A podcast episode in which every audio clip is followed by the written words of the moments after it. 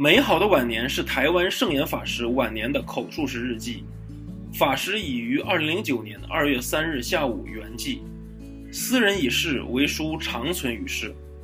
初看到《美好的晚年》这一书名，我们还以为讲的是一代高僧如何毕其一生修炼，以养身心，达到佛家至高境界的过程。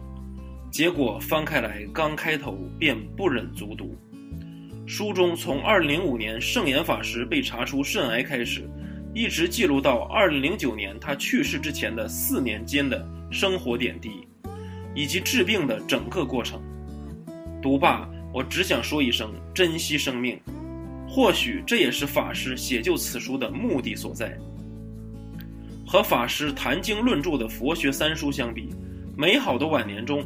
呈现出的只是一个普通老人在生命的最后几年的历程，这期间充满了病痛、孤独，数次徘徊在生死边缘的危险，以及凭借着意志和佛性坚持生存的顽强。自2005年8月起被查出左肾患有肿瘤开始，法师详尽地记录了第一次肿瘤手术的全过程，立刻安排住院。经历了膀胱镜检查、洗肾等一系列极为痛苦的疗程，这一段读来最是惊心动魄。我至今仍然可以感受到字里行间法师所经历的苦痛。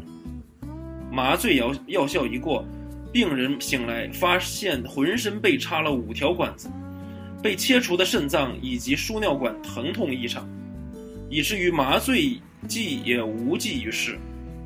如此痛了三天。在睡里痛，在痛里睡，而这只是刚刚开始。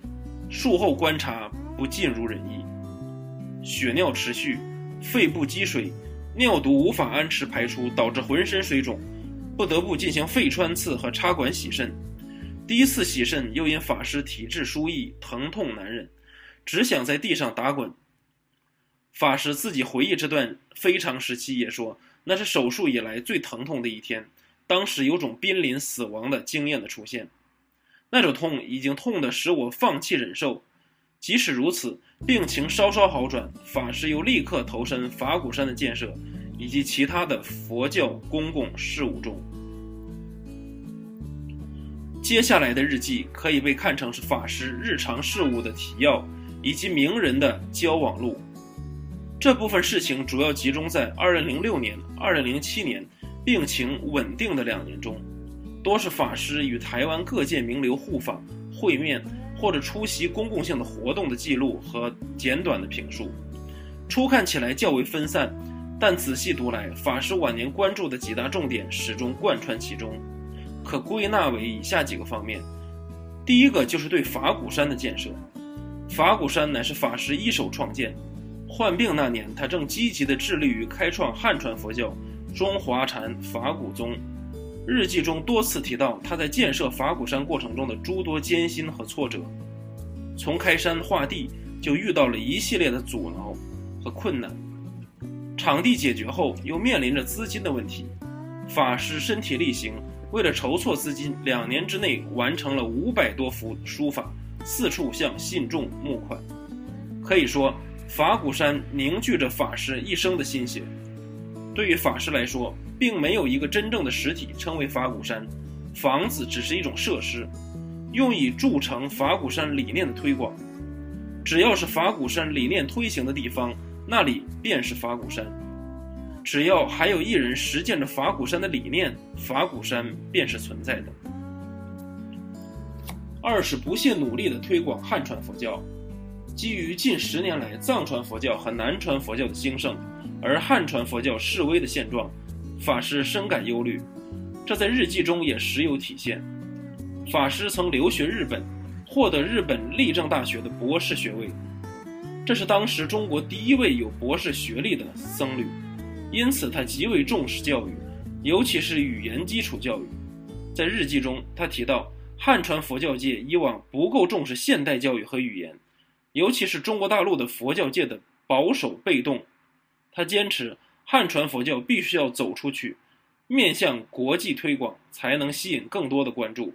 这关系到汉传佛教的存亡。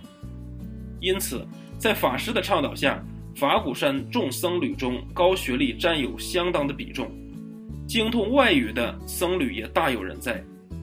这点继承了法师一向坚持宗教教育应纳入大学教育的教育体系的观念。三是对社会现状的高度关注和积极的入世态度。在日记中，法师屡次提到现代社会的一些症候，例如自杀潮、现代科技带来的隐性危害，以及人与人之间的隔膜、疏离等等。在这方面，法师不仅倡导以佛法来疏导人心，提出心灵环保等一系列的时尚概念，更是积极举办各类的实践活动，例如法鼓山人文社会基金会举办的关怀生命奖。启动一系列防治自杀行为的项目，举行法古人文讲座等。日记中，他还多次提到各种媒体、名流、文化界人士的接触，不遗余力地宣扬法鼓山宗义。从中可见，法师对俗世事物的关注，和众多传统宗教界人士相比，法师是一位极具现代精神的僧侣。懂得如何借用传媒和俗世的力量来弘扬佛法，当然也就是将佛学注入到现代意义。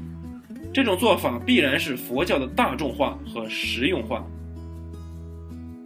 日记断断续续记录到了2008年7月突然中断，随后就是法师最后一篇口述，时间是2009年1月13日。从他人补充的叙述中，我们可以得知，法师身体状况自2008年12月以来急转直下，癌症扩散的速度很快，而虚弱的身体经受不住接二连三的手术和治疗。弥留之际，法师一直处于半昏迷状态。作为一个普通的老人，圣严法师的晚年并不美好，他经历了世界上其他老人都会面临的普遍境遇。而从他弘扬佛法的一生来看，这个晚年的确算得上是一个功德圆满的句号。文章来自于沈墨飞的博览群书，谢谢大家。